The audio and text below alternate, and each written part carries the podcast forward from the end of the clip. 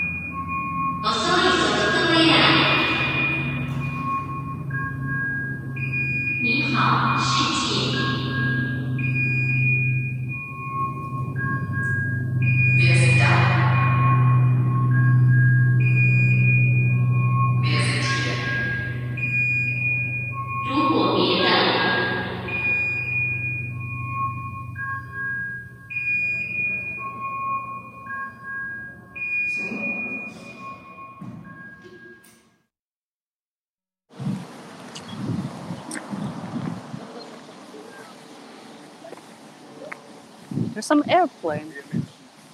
Yeah, I think I think about me. Uh, Yeah. Yes, I think think it's- it's from your side. I think it's from There's my side. always. oh, maybe both. I think there's always weird. some. I, I don't flight. I don't hear so good because I, I have the headphone.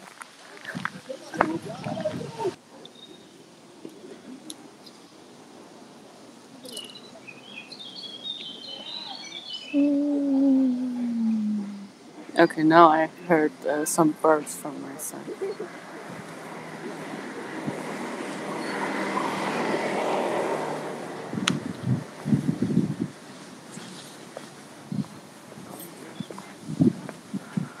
I haven't found really some place to sit because there's a where I could sit. There's there's a group of people probably are talking about something, so I better leave it. 来都来了。 I've heard some kids. Yeah, there is some ping pong table here. Yeah. People everywhere. Ah, beautiful.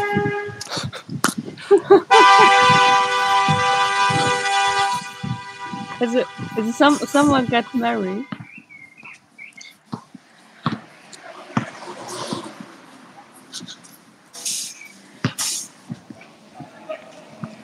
I can uh, I can also uh, hear uh, some wind.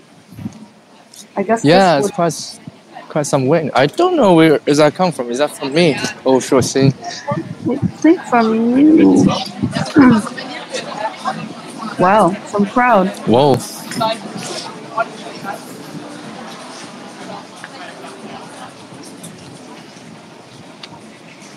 It's like suddenly some crowd. I guess that's Cologne. Yeah.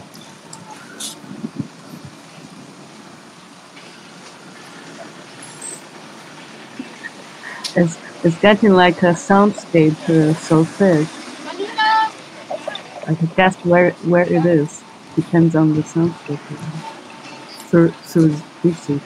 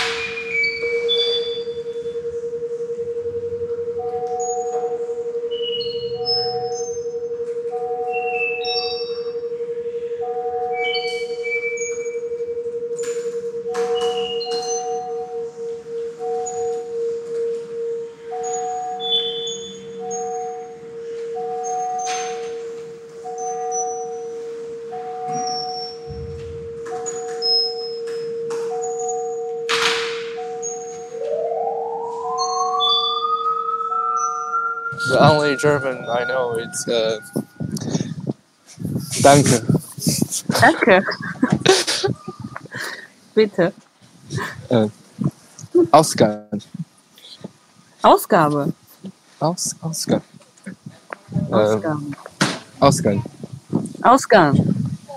As, exit. Really Exit. too Tuko. cool. Um, But the listening, the listening itself is part of the communication.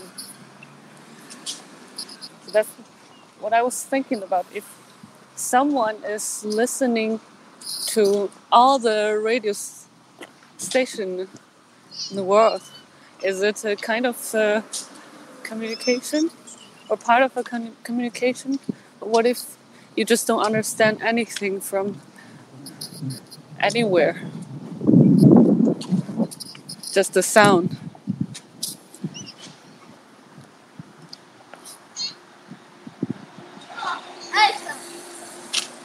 I think that is, and for me, it's like a river.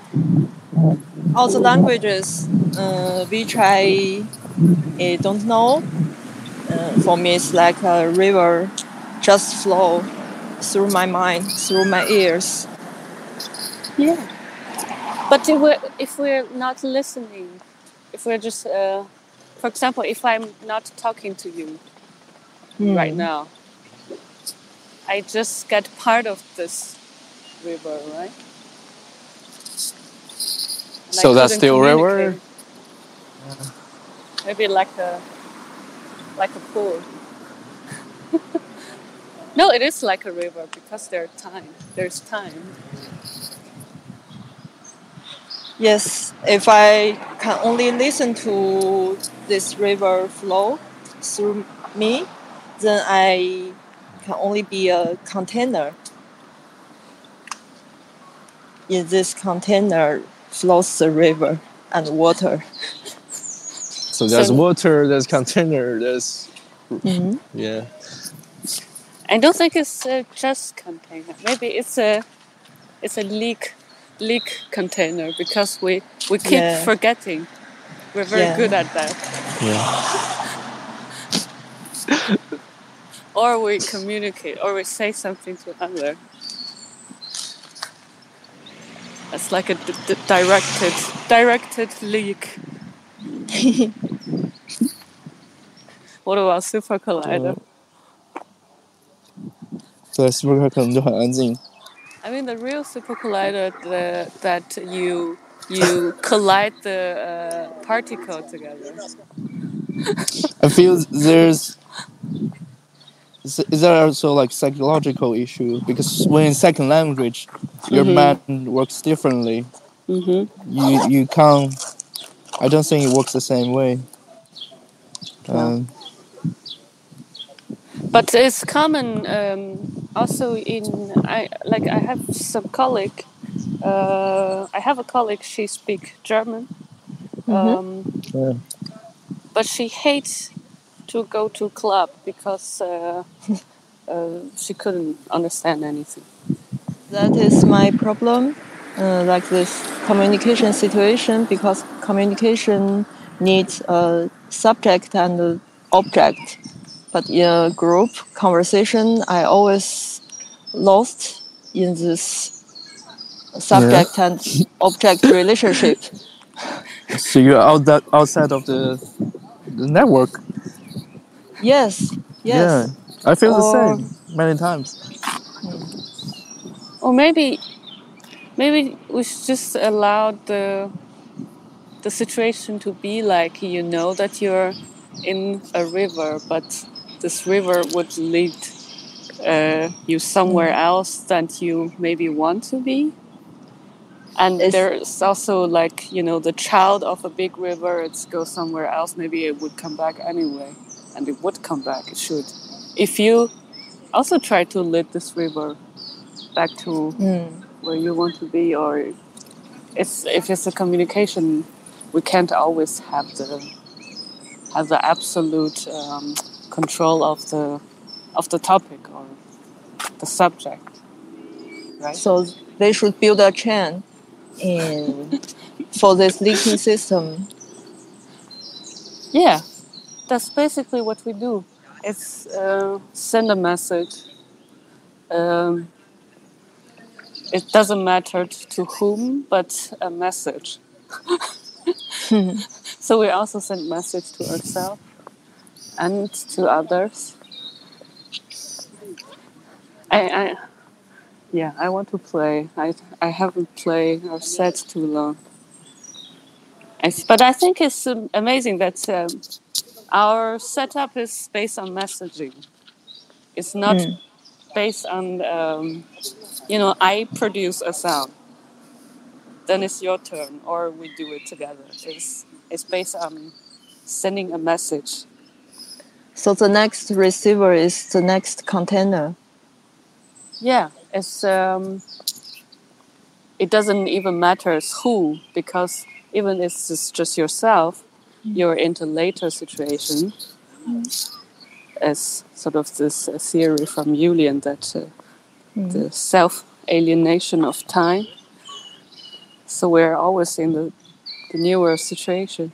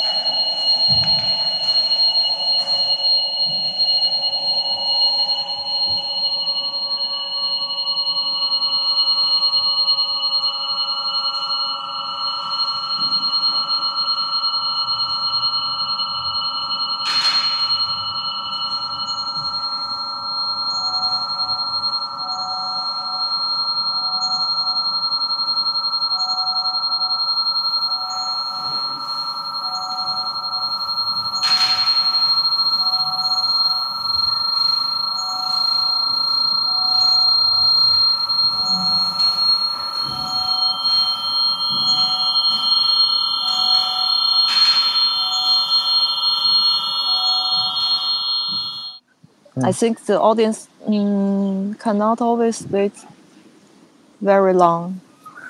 I'm thinking about What do you mean? Mm. Wait for audience wait, uh, audience waiting for something happens. something to happen. Yeah, you mean the I don't know something to change, something to appear, something to Yeah, something must be changed during the performance. Uh, Certainly, Yeah. John John Cage's audience have Yeah. to wait, wait f- almost for five minutes. Yes, Yeah. because everyone knows uh, his concept and uh, in which context. Mm. Well, it's I think it's that's the that's the interesting thing for those who knows that they would kind of wait in this situation, but they should uh, expect something else happen. Like for for people who knows this piece, it's totally different for for w- when this piece just Mm. came out and it's the first time in the world and people don't know it. Yeah, so uh, But- in a sort of way, Mm. the audience already know the context, already Yeah. know which concert they are in, and Yeah. uh, uh, so they already know what will be happen. So I think maybe uh, uh, experiment music concert happens in uh, academic uh, official concert will be more interesting, just like what I experienced last week. Hmm mm, in our well, what happened last week? uh, because we have a, a concert it's about uh, new music, neue Musik, and uh, we have a very short soundtrack, and I performance feedback with flute, but uh, the people don't know what they are going to play, and during the soundtrack, uh, there was feedback and the professor asked me, "Oh, that is too loud because there is feedback." And I told him directly, "Yes, that is what we are exactly playing with." And there was a five seconds long silence. That's what you're waiting for, but that's not what he's waiting for. Yes, yes, I never expected that, but after that, I realized that is mm, the most interesting. See- And You you let it happen. Yeah, I think that's very interesting individual perception. There's always people finding it too loud, always people finding it too quiet. Oh, and if it things are changing, to some people it's changing, to some people maybe it's not changing.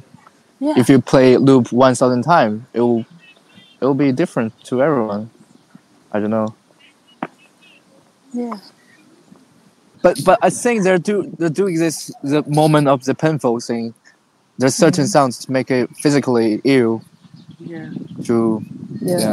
yeah. A sound could uh, basically kill people. That's that's Yeah, yeah. So there's uh, that's some military experiment, right? In the mm. all Yeah. over the world, I guess. Mm. But I think high frequency is very friendly because a lot of, uh, so to speak, sonic meditation deal mm-hmm. with exactly high frequencies, and I enjoy. it. yeah. Mm. But someone told me last night there's a concert.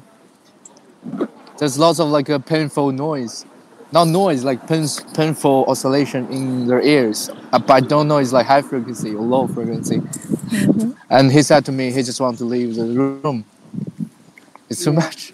Maybe I, I think this pure pure uh, they, they just simply have fear from this uh, uh, fro- Yeah. from the body. It's uh, it's not really an aesthetic uh, uh, choice. You know, oh, this sounds Yeah. so. I, I don't like it. when I go out. It's it's really uh, physically it's uh, too loud for them. Then they just Yeah.